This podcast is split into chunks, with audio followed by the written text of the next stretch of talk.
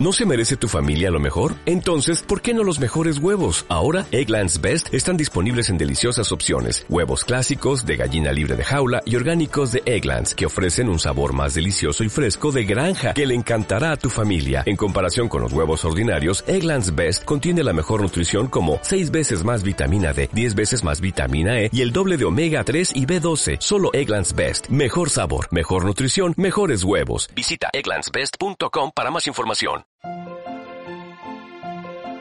Estás escuchando Curiosidades de la Historia de Historia National Geographic. Hoy hablaremos de Maquiavelo, la caída del hombre que cambió la política.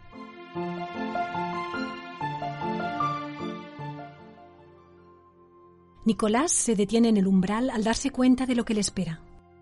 Observa el gancho del techo y la cuerda que cuelga de él y entiende que está a punto de enfrentarse al instante más dramático de su vida. Llega a añorar los lúgubres momentos transcurridos en su celda, un agujero oscuro y maloliente, lleno de excrementos de rata, y espera que pronto lo lleven de nuevo allí. Sus torturadores le piden una vez más noticias de la conspiración contra los Médicis en la que se supone que está involucrado. Pero Nicolás no puede decirles nada porque no sabe nada. No es culpa suya que a alguien se le haya ocurrido incluirlo en la lista de personas con las que habría que contactar para derrocar al gobierno. El problema es que él aún no sabe si es el tipo de hombre que diría cualquier cosa con tal de evitar el dolor. Cuando le obligan a poner las manos detrás de la espalda y le aprietan las muñecas con la cuerda, se da cuenta de que pronto descubrirá de qué pasta está hecho. Ha tenido que lidiar muchas veces con grandes hombres que han hecho del valor y de la fuerza, física y anímica, su arma vencedora. Ha tratado con ellos de igual a igual y ahora ha llegado el momento de descubrir si merece que le consideren a su altura.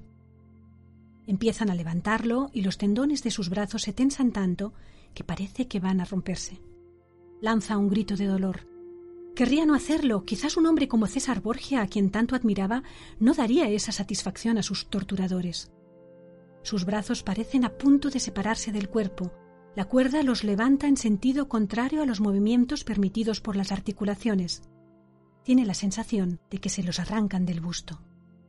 Las lágrimas le nublan la vista y vuelven borrosas las siluetas de sus torturadores. Los estertores de su agonía convierten las preguntas en ruido de fondo. Ahora sus pies cuelgan a unos palmos del suelo. No, se siente como si estuviera pegado al techo. Sabe lo que sucederá y se concentra para soportar el impacto, pero lo sueltan demasiado pronto y al caer al suelo el golpe es violento. Quizás sus tobillos se hayan dislocado, como los hombros. Ni siquiera tiene tiempo de gemir y ya empiezan a levantarlo de nuevo. Y sabe que continuarán hasta que hable, o hasta que se den cuenta de que no sabe nada. Pero Nicolás solo puede hacerse una pregunta. ¿Cómo ha podido acabar en una situación tan crítica? Lengua afilada, sin duda, pluma mordaz como pocas, también, pero prudente e incluso cambiante en su postura política.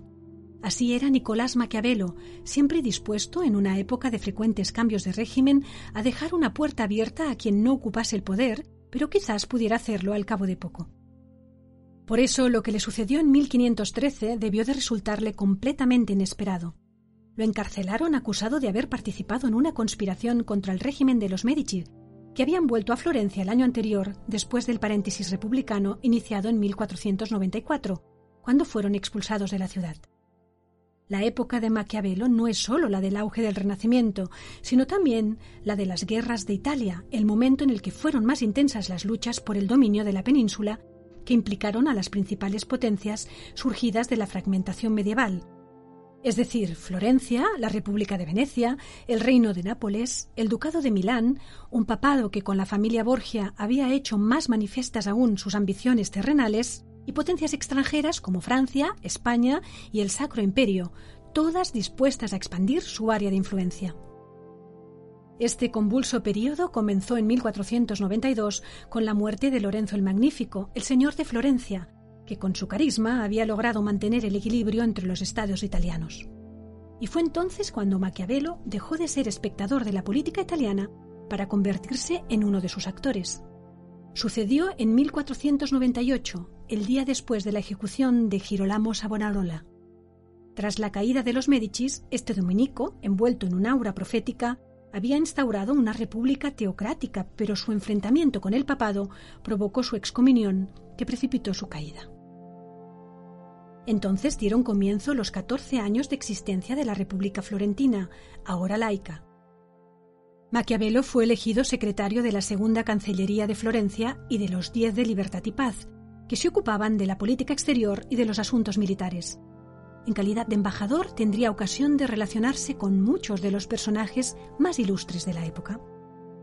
En julio de 1499, Maquiavelo tuvo la oportunidad de tratar con un peso pesado del calibre de Catalina Sforza, señora de Imola de Forli. Florencia esperaba que Octavio Riario, hijo de Catalina, siguiera luchando como mercenario en la guerra que la ciudad mantenía contra Pisa, pero cobrando menos de lo que ella pedía. En un primer momento, Maquiavelo pareció haber convencido a Catalina de aceptar el acuerdo, pero más tarde la señora cambió de idea. Lo hizo después de que Maquiavelo le hubiera informado a la República de su éxito, lo que puso al secretario en una situación muy embarazosa. Debido a esta disputa, Florencia dejó de apoyar a Catalina y ello expuso sus dominios a las ambiciones de César Borgia, el hijo natural del Papa Alejandro VI. César, que estaba construyendo su propio estado en Italia Central, no perdió el tiempo, tomó Forli y capturó a su señora. Por su parte, Maquiavelo, resentido por el cambio de opinión de Catalina, se vengó de ella en sus discursos, describiéndola como una mujer insensible y despiadada con ocasión de la muerte de su marido, Girolamo Riario, asesinado por unos conspiradores de Forli que más tarde la hicieron prisionera junto con sus hijos. Los conjurados querían apoderarse de la fortaleza de Rabaldino, y como el guardián de la fortaleza no se la quería entregar, la señora Catalina prometió a los conspiradores que si la dejaban entrar, haría que se la entregaran a ellos, y les dijo que retuvieran a sus hijos como rehenes. Bajo esta promesa la dejaron entrar. Ella, una vez dentro, desde las murallas, les recriminó la muerte de su marido y los amenazó con todo tipo de venganzas y para demostrar que sus hijos, que había dejado como rehenes, no le preocupaban, les mostró sus genitales diciendo que aún podía tener más hijos.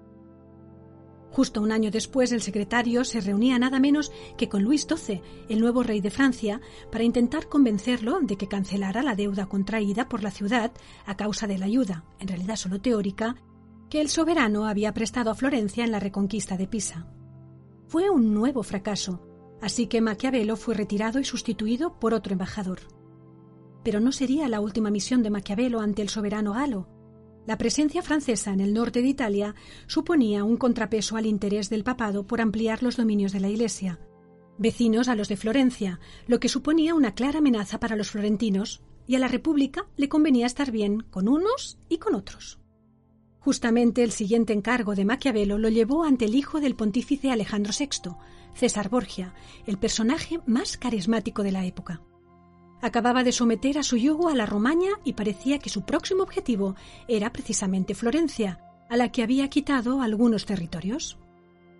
Esta vez la labor de Maquiavelo tuvo éxito, en parte gracias a la presión de la corte de Francia, contraria a una mayor expansión del duque. Maquiavelo también fue testigo de uno de los crímenes más atroces de Borgia, la matanza de Senigalia, una trampa a la que el duque atrajo a los lugartenientes conjurados contra él para asesinarlos tras fingir que quería negociar la paz. La narración de este cruento episodio, considerado como el primer relato político de Maquiavelo, resulta aleccionadora tanto sobre la naturaleza humana como sobre los medios necesarios para conservar el poder. Unas líneas bastan como muestra. Cuando cayó la noche y cesaron los tumultos, el duque decidió hacer matar a Vitelozzo y Oliverotto, y llevándolos juntos a un lugar hizo que los estrangularan. Allí ninguno de ellos empleó palabras dignas de su vida pasada, ya que Vitelozzo rogó que suplicaran al Papa que le diera indulgencia plenaria por sus pecados, y Oliverotto, llorando, echaba a Vitelozzo toda la culpa de las injurias cometidas contra el duque. Pero Borgia no renunció a sus ambiciones sobre Florencia, y a partir de entonces él y Maquiavelo tuvieron otras ocasiones de encontrarse y convertirse en buenos amigos hasta el rápido declive del primero. El escenario entonces fue ocupado por el personaje que más había intervenido en la caída de Borgia, el Papa guerrero Julio II, que como cardenal había sido enemigo acérrimo del Papa Alejandro VI. Precisamente la actividad militar y política de Julio II que pretendía convertir el papado en la primera potencia de Italia, afectó de lleno a Florencia y acabó por trastocar la vida de Maquiavelo cuando en 1511 el pontífice se alió con España para conseguir sus propósitos y minar la hegemonía francesa en el norte de Italia. Al año siguiente, las tropas españolas al servicio del Papa derrotaron a las florentinas en Prato, asaltaron esta ciudad y permitieron el retorno de los Médicis. En una carta a Isabel de Este, marquesa de Mantua, escrita poco después de los hechos, anota Murieron más de cuatro mil hombres y el resto cayeron presos y fueron sometidos a todo tipo de abusos para librarse. No perdonaron ni vírgenes escondidas ni lugares sagrados, los cuales se llenaron de violaciones y sacrilegios. Al año siguiente, Maquiavelo fue acusado de conspiración contra los Médicis y torturado. Al parecer, su única culpa había sido conocer a algunos de los personajes implicados en la conjura, de modo que su nombre aparecía a menudo en las reuniones que celebraban. Entre los participantes se encontraban su amigo Pietro Paolo Boscoli, noble florentino que acabó perdiendo un papelito con una veintena de nombres anotados, entre los cuales se hallaba el de Nicolás. El 18 de febrero de 1513, ese papel fue descubierto por un orador sienés, Bernardino Cocchi, que informó de ello a Juliano de Médicis, hijo de Lorenzo el Magnífico y regente de Florencia. Se produjeron arrestos inmediatos que llevaron en solo cinco días a la condena a muerte por decapitación del propio Boscoli y de Angostino Capone.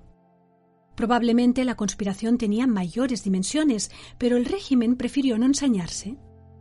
Maquiavelo, por su parte, hizo lo posible para congraciarse con el regente de Florencia, dedicándole un soneto en el que narraba cómo lo habían despertado los rezos de los dos condenados a muerte.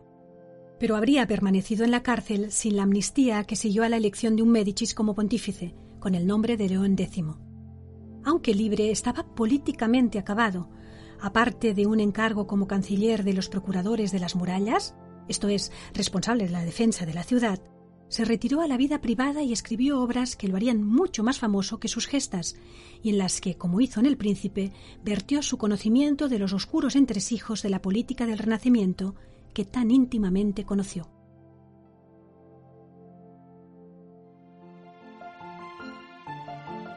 Si te ha gustado este podcast, puedes suscribirte a nuestro canal en el que iremos publicando nuevos contenidos cada semana. Además, recuerda que también puedes suscribirte a la revista Historia National Geographic, tanto en formato digital como en papel, a través de la web historiang.com barra suscripción.